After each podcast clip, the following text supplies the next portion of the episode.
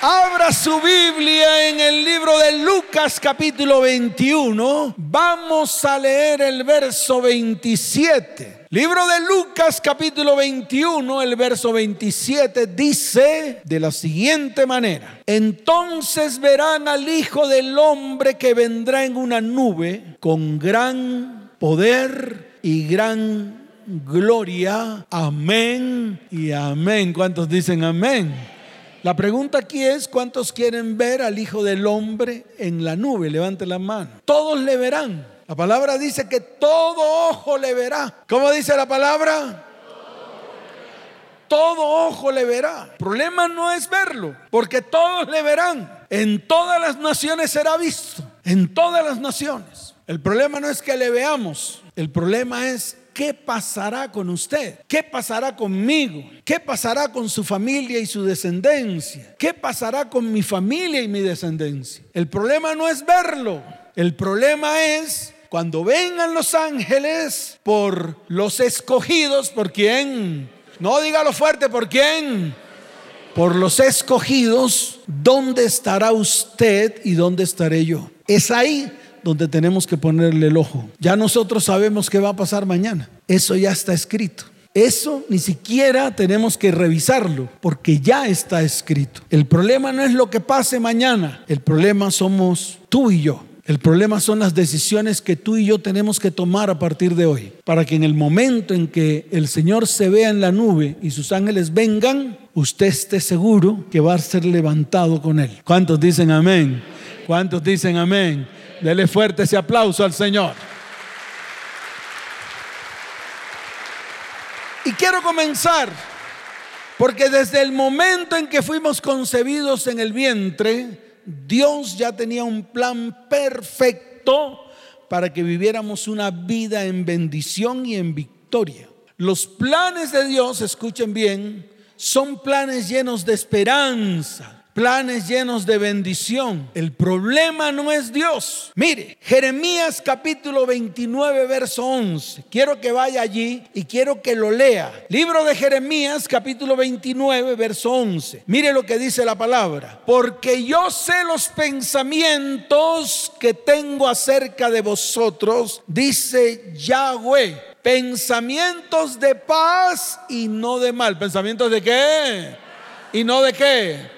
No de mal. Esos son los pensamientos de Dios para con nosotros. Y eso usted y yo lo tenemos que comenzar a entender hoy. Que Dios tiene planes de bendición para su vida, planes de bendición para su familia, planes de bendición para su descendencia. Por eso el problema no es Dios, porque Él ya lo declaró en su palabra. Él dice, pensamientos de paz y no de mal para daros el fin que esperáis. Y no solamente se queda con la promesa, dice, entonces me invocaréis y vendréis y oraréis a mí y os oiré. Y dice, y me buscaréis y me hallaréis porque me buscaréis de todo vuestro corazón. Y el verso 14 dice, y seré hallado por vosotros. ¿Y seré qué?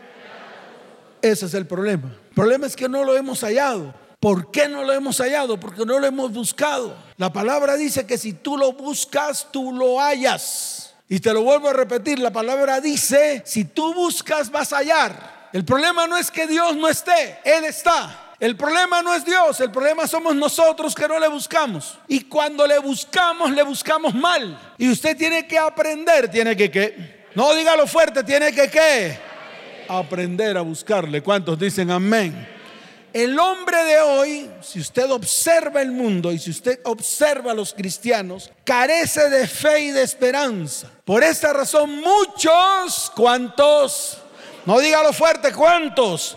Muchos depositan su fe y su esperanza en lo mundano, en lo terrenal y en lo temporal. Y es ahí donde encontramos el problema. Es ahí donde Dios no se puede mover. ¿Por qué? Porque la decisión de buscar y de encontrar a Dios no es de Dios, es suya. ¿Es de quién? Es su disposición. ¿Cuántos dicen amén? Por eso, a partir de hoy, usted va a tener que aprender a descansar en los brazos de Dios. Y para que pueda descansar en los brazos de Dios, lo primero que tiene que activar es su confianza y su fe en Él. Ya que la fe, escuche esto, es un potencial donde fluye la esperanza y el poder transformador de Dios. Yo he visto que muchos llevan muchos años en el cristianismo es más, aquí vienen muchos diciéndome que llevan 20 años en el cristianismo y cuando yo los veo parece que llevaran solamente algunos minutos. Y no es que quiera ofender a nadie, pero no se trata de eso. Se trata de que miremos con detenimiento, de que reaccionemos nosotros, de que miremos nuestra condición, de que miremos qué está pasando en nuestras vidas de que profundicemos en cada cosa que hacemos, en cada pensamiento y en cada palabra que sale de nuestra boca. Es ahí donde está el problema. Escuche, hay algo que usted tiene que saber. Con la boca se confiesa. Claro que sí. Con la boca se confiesa. Pero escuche bien, con el corazón se cree. Con la boca se confiesa y con el corazón se qué? Se cree. Entonces el problema no está en que usted repita palabras. El problema está en qué hay en lo más profundo de su corazón. ¿Cuántos dicen amén? ¿Cuántos dicen amén? Dele fuerte ese aplauso al Señor. Fuerte ese aplauso. Por eso yo veo en la palabra a muchos que no tenían esperanza, a muchos que no sabían qué iba a ser de su vida, por el cual el Señor pasó por en medio de ellos y sus vidas fueron transformadas. Y es lo que Dios quiere hacer en este tiempo. Eso que ocurrió en aquellos tiempos en que Jesús descendió a la tierra, va a ocurrir en este tiempo cuando vamos a experimentar el poder del Espíritu Santo moviéndose a través de la iglesia y dando testimonio de todo lo que Dios, de todo lo que qué. Dígalo fuerte, de todo lo que qué de todo lo que Dios quiere hacer al interior de la iglesia. El problema es que la iglesia no está preparada y nosotros como iglesia tenemos que prepararnos. ¿Con qué finalidad? con la finalidad que cuando el Señor descienda, cuando el poder del Espíritu de Dios descienda, entonces usted esté en la capacidad de recibir todo lo que Dios tiene preparado para su vida, para su familia, para su hogar y para su descendencia. ¿Cuántos dicen amén? Ahora miremos algunos eventos, algunos en los cuales Jesús salía de su casa, su andar en medio de la gente se convertía en propósito y destino para las personas que se encontraban en medio del camino. Y les voy a poner tres o cuatro ejemplos. La mujer encorvada. ¿Cuántos años llevaba esta mujer de estar encorvada? Entonces mire Lucas capítulo 13. Vaya Lucas, rápidamente, porque vamos a hacer un, un breve repaso para que el testimonio que está escrito en la palabra se vuelva vida y verdad en nuestras vidas. ¿Cuántos dicen amén?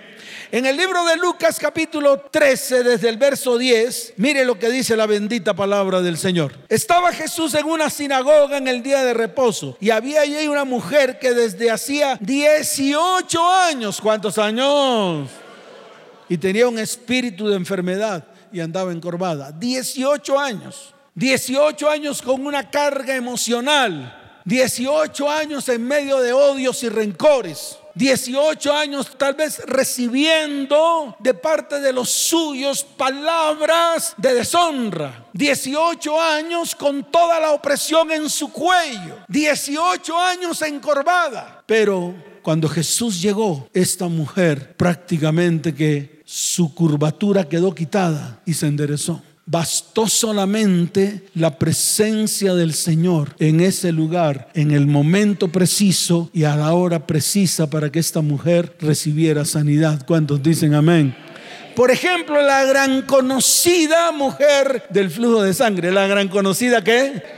Claro, esa la mencionamos por todos lados. Y no nos hemos dado cuenta que la mujer del flujo de sangre somos nosotros. Una mujer inmunda durante 12 años. ¿Cuántos años duró inmunda?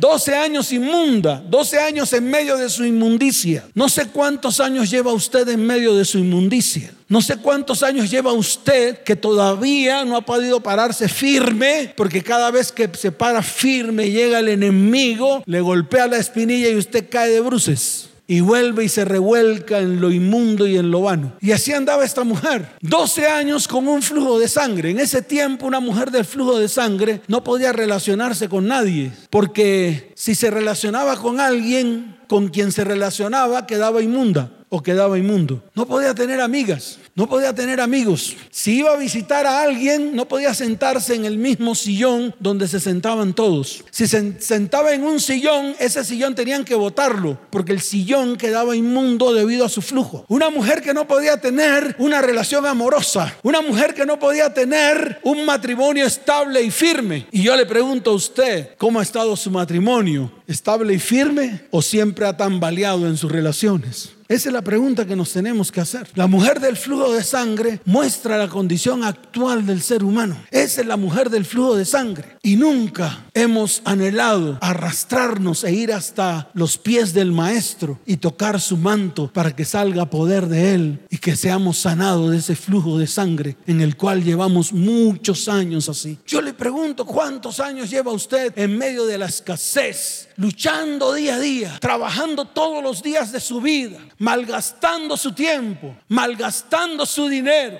Trabaja hasta el día de reposo porque dice que no le alcanza. ¿Cuántas veces usted ha clamado para que Dios traiga una bendición financiera sobre su vida? Y cuando ha llegado a su vida usted la ha malgastado en cosas que no convienen. Esa es la mujer del flujo de sangre. Dice la palabra que llevaba 12 años. ¿Cuántos años?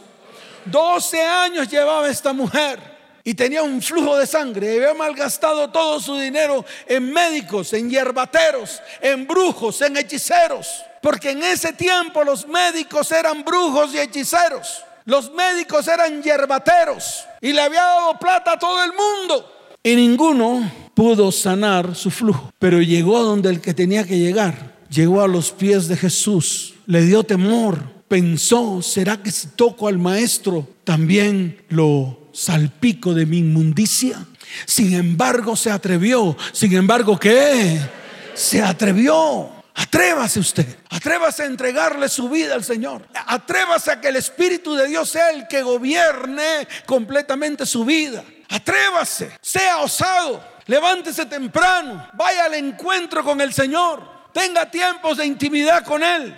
Eso es lo que tiene que hacer usted. A eso es lo que usted se tiene que atrever. ¿Cuántos dicen amén? ¿Cuántos dicen amén? Dele fuerte ese aplauso al que vive. Por ejemplo, el ciego Bartimeo. En el libro de Marcos, echa un poquito para atrás la palabra, y en el libro de Marcos capítulo 10, desde el verso 46 en adelante, usted va a encontrar la vida de un hombre que desde su nacimiento era ciego. Desde su nacimiento era qué? Ciego, pero pasó Jesús. ¿Quién pasó? Jesús y recibió sanidad en sus ojos, hasta tal punto de que el ciego Bartimeo pudo ver desde ahí en adelante. ¿Cuántos ciegos, cuántos ciegos hay en la iglesia de Cristo? Por eso Dios en este tiempo quiere que tú cierres tus ojos naturales y comiences a abrir tus ojos espirituales para que veas. Dios quiere revelarse a su iglesia. Dios quiere mostrar su poder y su gloria a la iglesia. Dios quiere que la iglesia vea que la iglesia qué. No, dígalo fuerte que la iglesia qué. Claro que la iglesia vea Vea su poder, vea su gloria, vea su magnificencia. Eso es lo que Dios quiere en este tiempo. Y la iglesia tiene que abrir, tiene que qué. Dígalo fuerte, tiene que qué abrir sus ojos espirituales. ¿Cuántos dicen amén? Miren lo que dice la palabra. Entonces vinieron a Jericó y al salir de Jericó, él y sus discípulos y una gran multitud, Bartimeo el ciego, hijo de Timeo, estaba sentado junto al camino mendigando. Estaba sentado junto al camino que...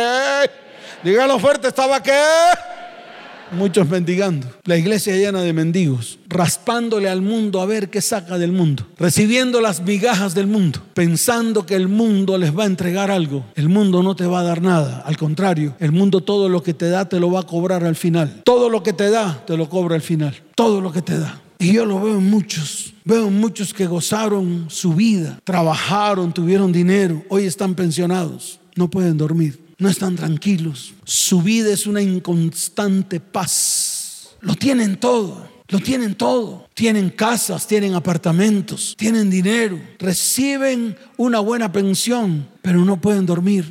Tienen que aprovechar en el día medio dormir tienen que ponerse tapones en los oídos y tienen que ponerse una máscara en los ojos para poder medio descansar, porque sus vidas están atormentadas y lo tienen todo. Disfrutan del dinero, disfrutan de su vida, pero no tienen al más importante que tienen que tener en su corazón, a Jesucristo. ¿Cuántos dicen amén?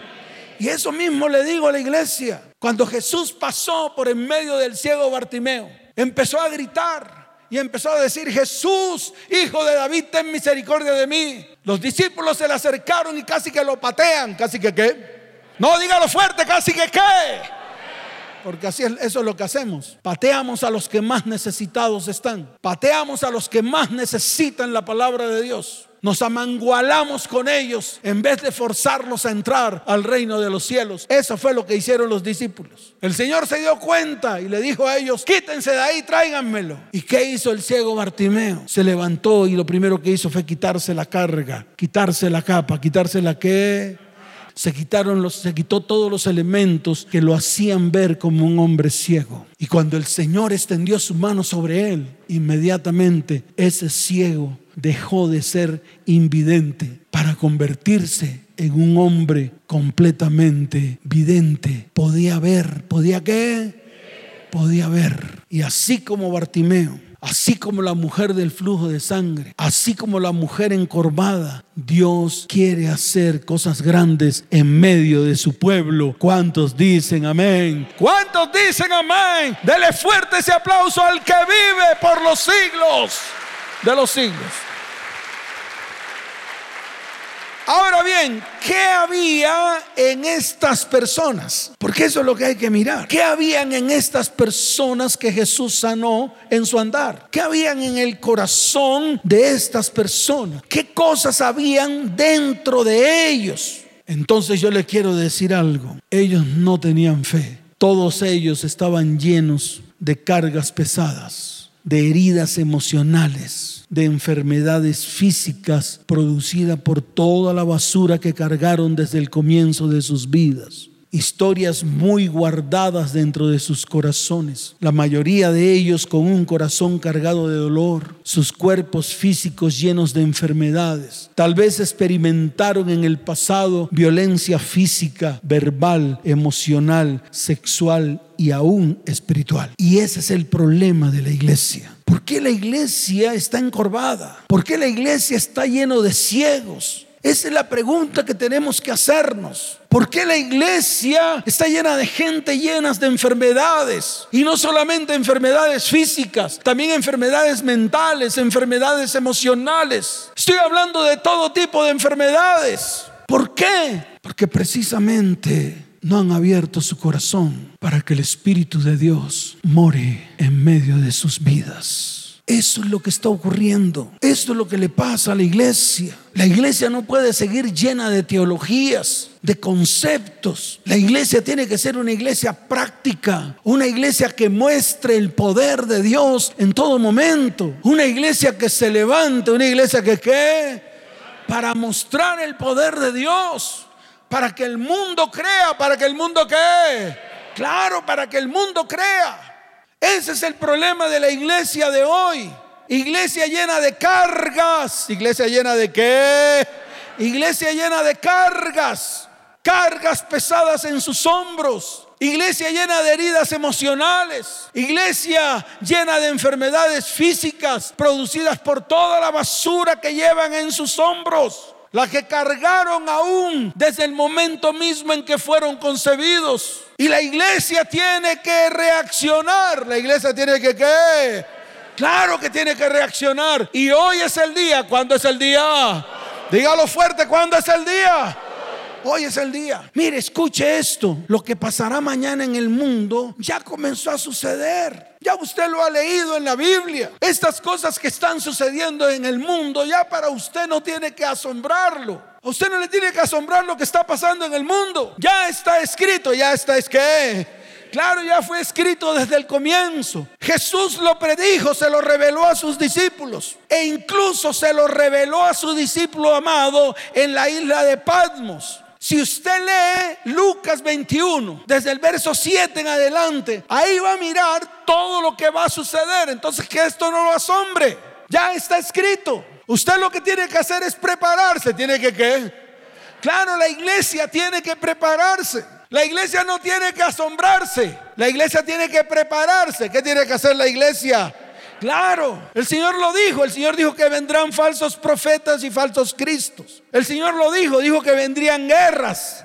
Dijo que se levantaría nación contra nación. Y eso es lo que está pasando. Dijo que se levantaría reino contra reino. Dijo que habrían grandes terremotos, que habría hambre, pestilencia, grandes señales del cielo. Dijo también que el pueblo de Israel sería perseguido, que el pueblo de Israel que es. Claro, pero también dijo que los seguidores de Cristo también serían perseguidos. Ah, pastor, ¿dónde está eso? Se lo muestro. Apocalipsis capítulo 12. Ahí está todo. Mire lo que dice la palabra en el libro de Apocalipsis capítulo 12. Está la persecución contra el pueblo de Israel. Cuando usted comienza a leer Apocalipsis capítulo 12, Dios le trae revelación, escuche bien, que esa mujer que estaba encinta no es más que el pueblo de Israel. Y ahí habla de la persecución. Mire lo que dice el verso 2. Dice, y estando encinta, clamaba con dolores de parto en, la angustia del alumbramiento. Y también apareció otra señal en el cielo, he aquí un gran dragón escarlata que tenía siete cabezas y diez cuernos y en sus cabezas siete diademas y su cola arrastraba la tercera parte de las estrellas del cielo y las arrojó sobre la tierra y el dragón se paró frente a la mujer que estaba para dar a luz a fin de devorar a su hijo tan pronto como naciese. Ahí está. Esa es la persecución del pueblo de Israel. Y ya está comenzando. ¿Usted qué cree que va a suceder ahora? Viene la persecución contra el pueblo de Israel, pero también la persecución contra la iglesia. ¿La persecución contra la qué? Dígalo fuerte, la persecución contra quiénes? Claro, contra los escogidos. Es la persecución y está en el libro de Apocalipsis. Mire lo que dice Apocalipsis capítulo 12, ahí mismo, en el verso 17. Entonces el dragón se llenó de ira contra la mujer y se fue a hacer guerra contra el resto de la descendencia de ella. ¿Contra el resto de la que? Dígalo fuerte, contra el resto de la que de la descendencia de ellas. ¿Quiénes son? Los que guardan los mandamientos de Dios y tienen el testimonio de quién. ¿Tienen el testimonio de quién? ¿Y quiénes son los que tienen el testimonio de Jesucristo? Pues su iglesia. ¿Qué les pasa? Todo eso ya está escrito. Esto no nos tiene que asombrar. Yeshua, el Mesías, lo mandó a escribir. Lo declaró con su boca. Se lo reveló a Juan su discípulo amado. Por eso el problema no es lo que está ya escrito en la palabra, el problema es lo que no está escrito. El problema es lo que qué y lo que no está escrito es lo que hay en su vida y en su corazón, que no le va a permitir a usted ser levantado en la nube juntamente con Jesucristo. Ese es el problema. Su qué pasará mañana no tiene que ver en nada con los acontecimientos en el mundo. Su qué pasará mañana tiene que ver es con usted. ¿Tiene que ver con quién? Claro, con usted. Y Jesús lo declaró. ¿Jesús qué? No dígalo fuerte, Jesús, ¿qué? Mire lo que dice Lucas, capítulo 21. Volvamos a Lucas. Wow, esta mañana Dios me dio esta revelación. No estaba en mis escritos. Y esta parte la agregué esta mañana. Mire lo que está escrito en el libro de Lucas, capítulo 21, verso 34. Aquí viene lo bueno. Aquí viene lo que. Claro, aquí viene lo cuchicuchi. Aquí viene lo duro para la iglesia. Aquí viene lo que la iglesia nunca quiere ver. Y por eso lanzan críticas contra mí, porque les digo la verdad a la iglesia. Algunos que me escriben me dicen, pero no condena a la iglesia. Y yo no condeno a la iglesia, yo lo que les estoy advirtiendo a la iglesia. Para que la iglesia en este tiempo se levante, para que no esté adormecida, para que no siga recibiendo esas palabritas bonitas. La iglesia no necesita palabras bonitas, la iglesia necesita pararse firme para los grandes acontecimientos que vienen. ¿Cuántos dicen amén? Vamos a leer lo que está escrito a partir del verso 34 dice, mirad también por vosotros mismos. Mirad también por quién. ¿A quién le está hablando? A nosotros. Y mire lo que dice, que vuestros corazones, que vuestros qué, no se carguen de glotonería y embriaguez y de los afanes de esta vida y venga de repente sobre vosotros aquel día porque como un lazo vendrá sobre todos los que habitan sobre la faz de la tierra. Y termina el verso 36 diciendo, velad pues en todo tiempo orando que seáis tenidos por dignos de escapar de todas estas cosas que vendrán y de estar qué. Dígalo fuerte, de estar qué. Delante del Hijo del Hombre. ¿Cuántos dicen amén?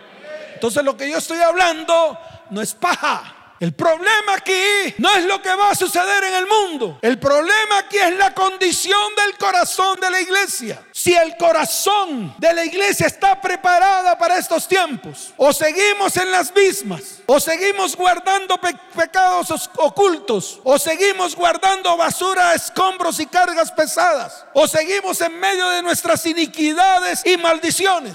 Ese es el problema corazones no preparados para los últimos acontecimientos. Y así está la iglesia. ¿Qué pasará mañana? Ya la Biblia lo reveló, ya Jesús lo dijo, pero la iglesia no se ha querido preparar. Por eso el Señor hace una fuerte advertencia y hace una fuerte advertencia de todo lo que hay en nuestro corazón, de todo lo que hay dentro de nosotros, de todo lo que nosotros no queremos dejar, de todo lo que nosotros no queremos quitar de en medio de nuestras vidas. El problema está en lo que hay en su corazón y lo que hay en su corazón es lo que usted va a mostrar cuando los ángeles vengan. Cuando los ángeles vengan, van a mirarlo a usted a la cara y ellos mismos van a tomar una decisión y van a decir, pero este no tiene el Espíritu de Dios, no es de los nuestros, tiene otros espíritus allá metidos, tiene espíritu de amargura, tiene todavía espíritu de odio, tiene todavía espíritu de falta de perdón, tiene todavía espíritu de maledicencia, todavía en ese hay ira, en ese hay contienda, en ese hay fornicación, en ese hay adulterio, en ese hay idolatría.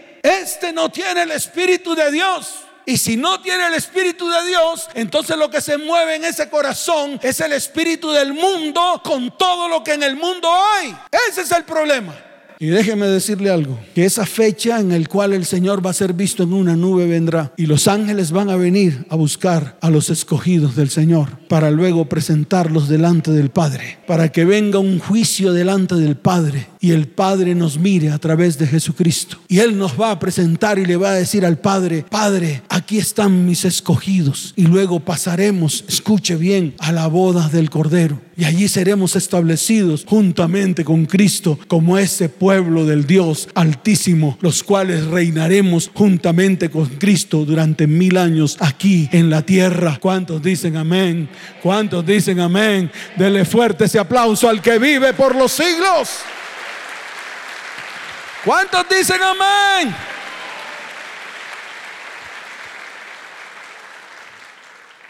Entonces, ¿qué crees que pasará mañana si todo lo que acabé de decir está en tu mente y en tu corazón? ¿Qué crees que va a pasar? El Señor le está hablando a la iglesia de una manera enfática. Si el Señor aparece con toda su gloria en una nube y envía a los ángeles a buscar a los suyos, ¿qué va a encontrar en tu corazón? Mm. Mm. ¿Tú crees que te vas a poder presentar y le vas a decir, Señor, es que todavía le tengo odio a ese mequetrefe que me violó? ¿Tú crees que vas a presentarte delante del Señor a decir, Señor, es que mi boca está llena de maledicencia por culpa de esos hombres que pasaron por mi vida y me deshonraron? ¿Tú crees que vas a presentarte delante del Señor a decirle, Señor, es que estoy en medio de mi amargura porque no pude arrancarla de mi corazón? ¿Tú crees que vas a tener tiempo para eso? Si el mismo Señor lo dijo, no vamos a tener tiempo de nada, no vamos a poder retroceder, no vamos a poder subir a las azoteas, no vamos a poder descender de las azoteas. Las mujeres que están de parto no podrán ir a los hospitales a parir. Escuche esto, no va a tener tiempo, no va a tener tiempo ni siquiera de arrepentirse, no va a tener tiempo de decir, ay Señor, ahora sí veo que todo es verdad, porque cuando le esté diciendo será consumido en medio de la gran tribulación. ¿Usted cree que esto es cosita de comer? ¿Usted cree que lo que está escrito en la Biblia es un juego? ¿Usted cree que la iglesia tiene que seguir jugando a lo mismo todo el tiempo? No tendremos tiempo. Por eso las decisiones las tenemos que tomar ya. antes de que la tribulación venga y no pase por tu vida. ¿Qué quieres? ¿Quedarte durante este periodo espiritual de siete años? llenos de violencia, dolor, destrucción, muerte, sufrimiento, enfermedades, pestes, guerras y falta, falsa paz. ¿Quieres quedarte? Entonces sigue como estás. O tomas la decisión correcta. Amén. Yo sé que los problemas y las dificultades, sé que las vivencias te han vuelto tal y como eres. Yo sé eso. A mí eso tú no me lo tienes que decir. Yo lo sé. Yo sé que no hay nada más angustiante cuando estamos en medio de la espada y la pared esperando una respuesta de Dios sin saber qué va a ocurrir. Yo sé todo eso. Pero en medio de la, incertidumbre tenemos que buscar a Dios con todo el corazón. Creer en Él. Creer en sus promesas. Y lo bueno de todo esto es que todo esto nos obliga a buscar a Dios. Nos obliga a buscar promesas escritas en su palabra.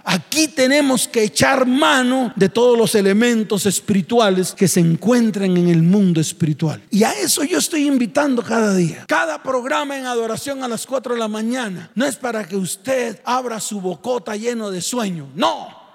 Es para que usted tome decisiones firmes. Es para que usted se eche agua fría en la cabeza. Es para que usted se enjuague la boca es para que usted tome la palabra, se pare firme y comience a usted a mover todos los elementos espirituales que Dios le ha entregado a favor de su vida, a favor de su familia y a favor de su descendencia. ¿Cuántos dicen amén? ¿Cuántos dicen amén? No es una oracióncita de una hora, no es una repetición de la repetidera. Es lo que Dios quiere hacer en medio de su pueblo en este tiempo, para que su pueblo abra sus ojos, abra sus qué? Dígalo fuerte, abra sus qué. Abra sus ojos espirituales y pueda ver. Abra sus oídos espirituales y pueda oír. Y comienza a ejecutar todo lo que Dios ha preparado para su iglesia en este tiempo. ¿Cuántos dicen amén? Dele fuerte ese aplauso al que vive por los siglos de los siglos. Y vamos a colocarnos en pie. Hay una palabra que me impactó.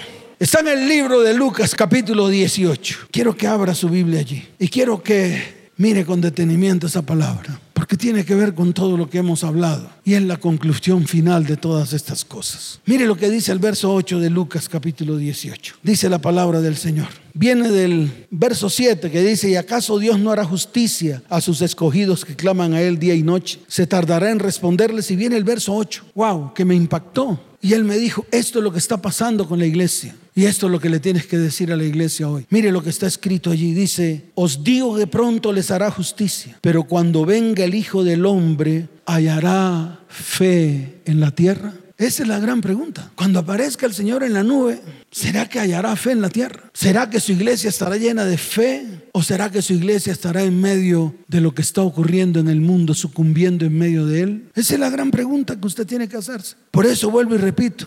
Les aseguro que Dios hará justicia rápidamente para defenderlos. Pero cuando el Hijo del Hombre venga a la tierra, ¿encontrará aquí gente que cree en Él? La decisión es de cada uno de nosotros. La decisión es tuya. La decisión ni siquiera es del que está a tu lado. La decisión no es ni siquiera del que te invitó hoy a este lugar. La decisión ni siquiera es por lo que se está pasando, porque sabemos que muchos estamos en medio de problemas y dificultades, creyendo que en algún momento Dios se manifestará con poder en medio de nosotros y hará cosas grandes y maravillosas. ¿Cuántos dicen amén? El problema es, la iglesia está preparada para que todas estas cosas que van a acontecer sucedan en su vida. El qué pasará mañana no tiene nada que ver con lo que ya está escrito. El qué pasará mañana es las decisiones que tú tienes que tomar para que en el momento en que Él se aparezca en una nube y envía a sus ángeles, la iglesia esté lista y se vaya con Él. ¿Cuántos dicen amén? ¿Cuántos dicen amén? Suelte la Biblia y déle un fuerte aplauso al Señor.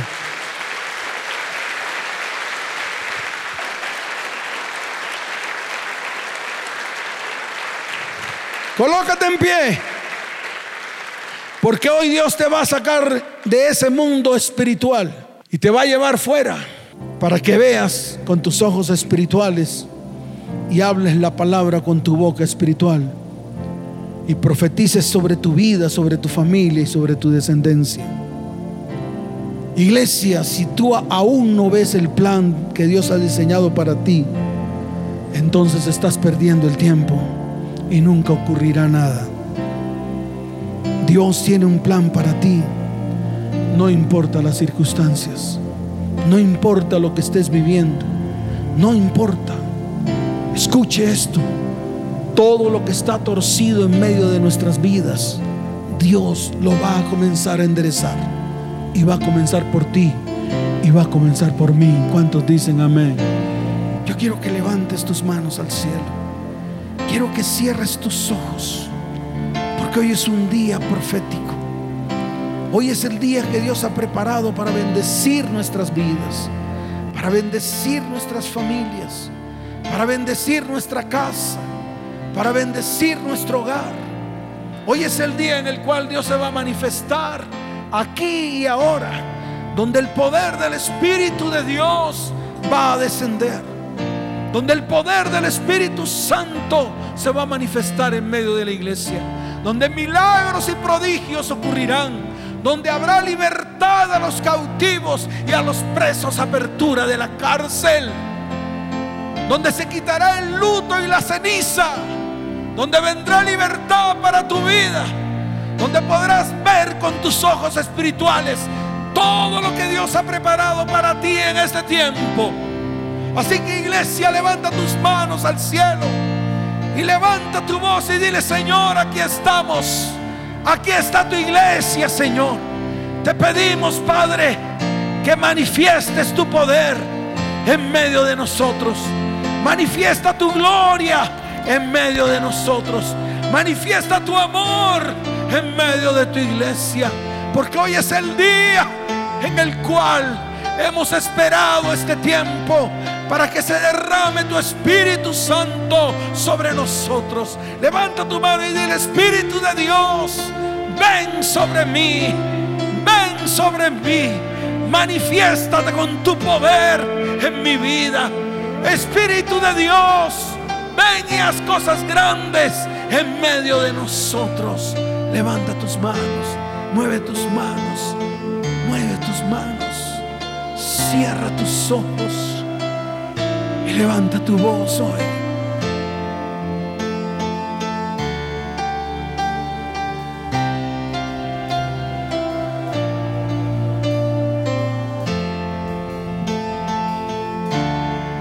Antes de hablar, cantaste sobre mí.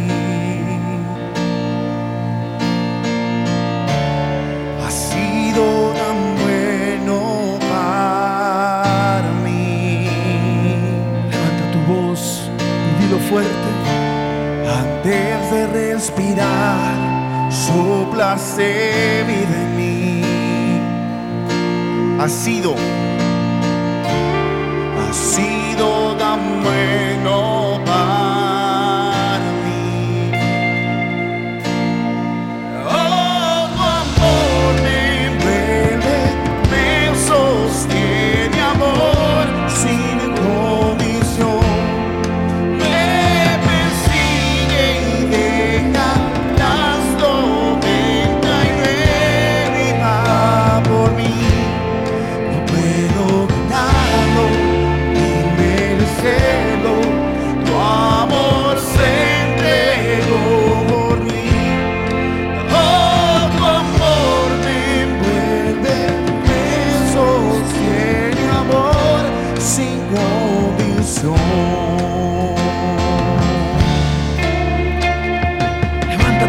al cielo, mueve tu mano derecha. Y el Espíritu de Dios ven y desciende sobre mi vida.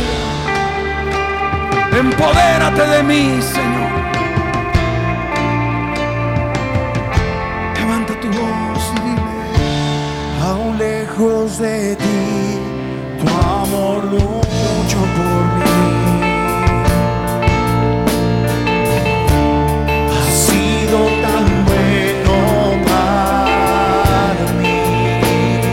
Levanta tu voz y dilo fuerte.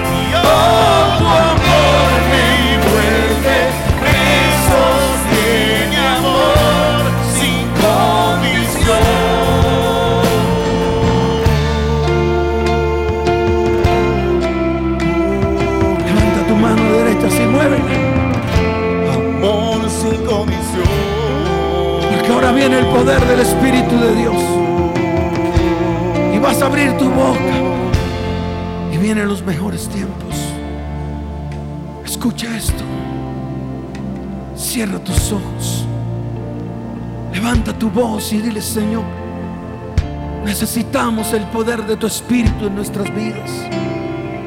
Necesitamos el poder de tu Espíritu en nuestras vidas.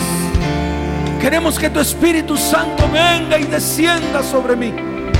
Diga, Señor, necesito que tu Espíritu descienda sobre mí. Señor, úngeme en este día. Levanta tu voz. Vas a clamar y vas a decirle, Señor, dilo, Señor.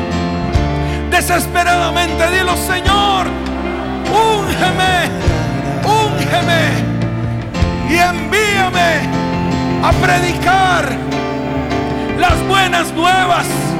Señor, buenas nuevas para mi vida, buenas nuevas para mi familia, buenas nuevas para mi descendencia, buenas nuevas para los perdidos.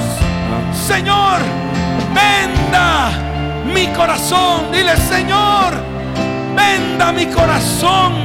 Señor, publica libertad para mi vida. Levanta tu voz y dile, Padre, publica libertad para mi vida, para mi familia y para mi descendencia. Señor, proclama que este año es el año de tu buena voluntad. Este es el día de venganza del Dios nuestro. Consuela, Señor, mi casa. Consuela mi familia. Consuela mi descendencia. Trae sanidad. Rompe, diga, rompe la aflicción. Y rompe la aflicción. Trae gloria y quita la ceniza. Trae aceite de gozo y alegría y quita el luto. Trae el manto de alegría y quita el espíritu angustiado. Padre, diga Padre, a partir de hoy seré llamado árbol de justicia. Seré llamado plantío tuyo, Señor. Seré llamado gloria para ti. Gloria para tu vida. Di gloria para mi vida. Gloria para mi casa. Gloria para mi familia. Y gloria para mi descendencia. Señor, restaura todas las ruinas de mi pasado. Restaura todas las ruinas de mis ascendientes. Restaura todas las ruinas que hay en medio de mí. Padre, di Padre, Padre, hoy se levantan los asolamientos primeros. Hoy se restauran todas las cosas que están arruinadas y que están destruidas en el nombre de Jesús. Hoy son restaurados los escombros de muchas generaciones. Señor, y yo seré llamado, diga yo seré llamado sacerdote de Yahweh, ministro de nuestro Dios, seré llamado.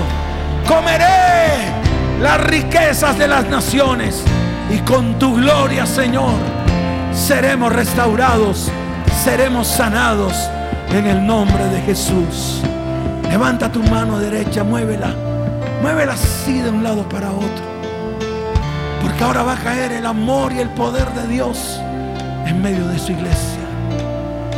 Poder de Dios, manifiéstate en tu iglesia ahora. Poder de Dios, rompe y quita maldiciones e iniquidades. Arranca las enfermedades de tu iglesia. Trae libertad a tu iglesia Espíritu de Dios. Ahora mismo arranca todo demonio y espíritu inmundo que está moviéndose en medio de los hijos tuyos, Padre. Porque hoy es un día de libertad. Hoy es el día que Dios ha preparado para traer libertad a los cautivos y a los presos, apertura de la cárcel. Hoy es día de sanidad. Hoy el Espíritu de Dios se mueve con poder en su iglesia y el poder del Espíritu cae y desciende sobre su iglesia en el nombre de Jesús. En el nombre de Jesús, recibe libertad ahora, recibe sanidad ahora, recibe ese milagro, recibe esa libertad en tu vida, en tu casa, en tu familia y en tu descendencia, en el nombre de Jesús. Levanta tu mano derecha, muévela, muévela y dígale, no hay sombra. No hay sombra que no alumbres, que no escales para encontrarme. Levanta tu voz y dilo fuerte. No hay pared que no derrumbas, mentira que no rompas. Dilo fuerte, no hay sombra. No hay sombra que no alumbres, monte que no escales para encontrarme. No hay pared que no derrumbas.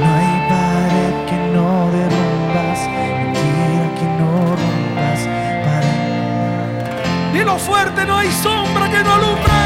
No hay sombra que no alumbres, monte que no escales para encontrarme a mí.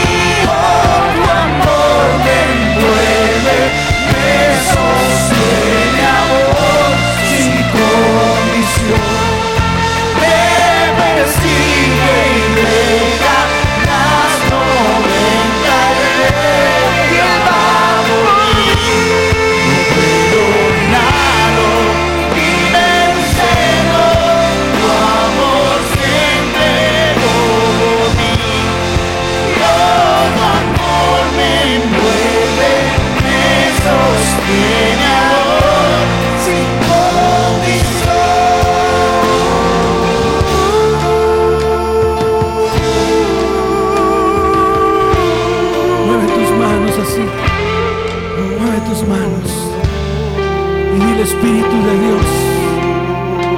Ven, llega mi vida. Te necesito en mi vida. Necesito tu presencia en mi vida. Y te doy gracias, Espíritu de Dios. Te anhelo con todo mi corazón. Y bendigo este tiempo en el cual te has manifestado en medio de mí. Te doy gracias, Señor.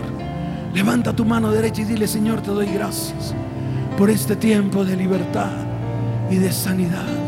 Te doy toda la gloria y te doy toda la honra en el nombre de Yeshua el Mesías. Y el pueblo dice, como dice el pueblo, dele fuerte ese aplauso al que vive. Da un grito de victoria.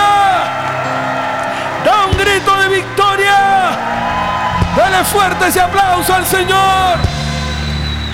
Oh, gracias Padre mío. Amén. Amén. Quiero saber cuántos de los que están aquí vienen por primera vez. Si tú vienes por primera vez a esta iglesia porque te invitaron, porque tienes alguna necesidad, porque quieres que Dios haga algo en tu vida, quiero que levantes tu mano derecha al cielo rápidamente. Todos los que levantaron su mano al cielo, quiero que pasen aquí al frente, voy a orar por ustedes. Rápidamente, rápidamente. Porque Dios seguirá haciendo cosas grandes en este, en este ayuno. Escuche bien. Todos estos días de ayuno serán días, serán días de gloria para la iglesia. ¿Cuántos dicen amén? Usted va a experimentar los más grandes milagros, las más grandes manifestaciones de Dios. Dios hará cosa grande. E incluso de donde usted no cree, Dios lo va a hacer. ¿Cuántos dicen amén? ¿Cuántos dicen amén? Así que prepárese. Vienen los tres primeros días de ayuno. Comenzamos hoy a la caída del sol. Y cada día a la caída del sol vamos a suspender el alimento hasta completar tres días. Y luego vendrán siete días. Y luego tendremos 14 días. Y luego tendremos 21 días. ¿Cuántos dicen amén? Y veremos durante todos esos días la gloria de Dios sobre nosotros. ¿Cuántos dicen amén? Dele fuerte ese aplauso al Señor. Amén.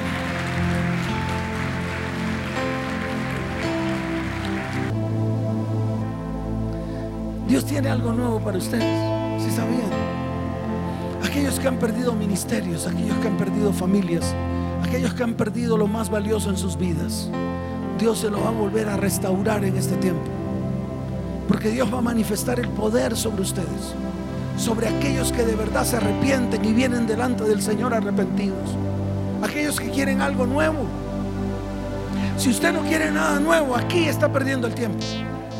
Aquí vienen los que quieren algo nuevo, algo diferente, porque ya han vivido todas las cosas, ya han ido a muchas iglesias, ya se han sometido a muchas visiones. Mas aquí estamos sometidos al poder del Espíritu de Dios. ¿Cuántos dicen amén? Jesús lo dijo. Mire, algo que aprendí, le voy a, voy a contar esto. Algo que aprendí que nos enseñaron mal que Jesús lo último que dijo fue lo que dijo en la cruz del Calvario. Y no fue así. No fue así. Qué mentira. Eso no fue lo último que dijo Jesús. ¿Sabe qué fue lo último que dijo Jesús? Lo que está escrito en el libro de Hechos de los Apóstoles. Cuando dijo, y recibiréis poder cuando venga sobre vosotros el Espíritu de Dios. Eso fue lo último que él dijo. Y dice la palabra que después de esto ascendió a los cielos. Y fue visto por todos sus discípulos cuando él ascendió. Porque eso fue lo último que él dijo cuando estuvo aquí en la tierra. No fue cuando murió en la cruz. Entonces estamos equivocados. Nos han dicho mentiras. Lo último que Jesús dijo no fueron las siete palabras pronunciadas en la cruz. Lo último que él dijo fue, iglesia, prepárate, como dijo. Dígalo fuerte como dijo. Iglesia, prepárate. Porque ustedes tienen que recibir el Espíritu de Dios para que puedan ser testigos de Jesús en esta tierra en estos últimos tiempos. Y si usted está aquí frente a mí, es porque lo anhela con todo su corazón. Lo anhela, seguro. ¿Y por qué no lo anheló antes? ¿Por qué se fue al mundo? ¿Por qué se perdió? Y eso el Señor se lo dice a cada uno de ustedes. Porque empezaron a deleitarse en las cosas del mundo antes que en las cosas de Dios. Usted tiene un llamado y es el tiempo de ordenar todo lo que hay en su vida. Ordenarlo. Tiene que ordenarlo y comenzar a hacer lo que un día Dios le mandó a hacer, que usted dejó. ¿Se acuerda? ¿Se acuerda? Extiendan sus manos hacia ellos. Inclinen su rostro. Padre, te, te, pido que el poder de tu Espíritu ahora mismo descienda sobre ellos. Y los posea ahora mismo. Y comiencen ellos a andar y a caminar. Porque tu Espíritu Santo está en medio de sus vidas. Extiendan sus manos y dígale, Padre, hoy presentamos estas vidas delante de ti. Señor, vienen con necesidades, al igual que nosotros. Pero sabemos que así como a nosotros, tú extiendes tu mano de bondad y misericordia. Te pedimos que extiendas sobre ellos tu mano de bondad y misericordia, sobre sus vidas, sobre sus familias y sobre sus descendientes. En el nombre de Jesús. Y el pueblo dice, ¿cómo dice el pueblo? Dele fuerte ese aplauso al que vive. Escuchen. Ahí está Luisito. Él los va a llevar a un salón aquí en la parte de atrás. Los que quieran darle el celular, el número a él, désenle. Los que no, no se preocupen. ¿Qué vamos a hacer? A estarlos llamando. Queremos que ustedes se integren, estén con nosotros, reciban lo que nosotros estamos recibiendo. Amén. ¿Cuántos dicen amén? Vayan por favor con Luisito y son bienvenidos a este lugar. Deben un fuerte aplauso de bienvenida. Son bienvenidos, les amamos. Les amamos. Vayan en bendición. Vayan en bendición. Les amamos. Les amamos. ¿Cuántos dicen amén? Levanten sus manos al cielo. Los voy a bendecir. Ah, esta canción es tremenda. ¿Sabe por qué? Porque a veces pensamos que no valemos nada para el Señor. A veces pensamos que el Señor nos ha olvidado. A veces pensamos que Él no nos tiene en cuenta. Pero yo les quiero decir algo. Él deja las 99 y va por ti. Escucha esto. Sé que no te va a gustar. Así te escondas. Así te metas en la cueva que te quieras meter. Así estés revolcándote en medio de lo que sea. Dios va a enviar un ángel y te va a levantar por el cuello así. Y te va a traer aquí, te va a sentar ahí en esa silla. ¡Pra! Y te va a decir, o haces lo que te digo, o haces lo que te digo. ¿Cuántos dicen amén? Así que usted no se va a escapar de las manos de Dios. ¿Cuántos dicen amén? ¿Cuántos dicen amén? Dele fuerte ese aplauso al que vive. Levante sus manos. Padre, bendice a tu iglesia. Iglesia cristiana de Tepe, te bendigo con abundancia de paz. Te bendigo con salud y con prosperidad. Iglesia, prepárate para lo venidero. Prepara tu vida, prepara tu corazón, prepara tu familia, prepara tu descendencia. Porque vienen tiempos de trigo, de vino y de aceite derramado completamente sobre su iglesia. ¿Cuántos dicen amén?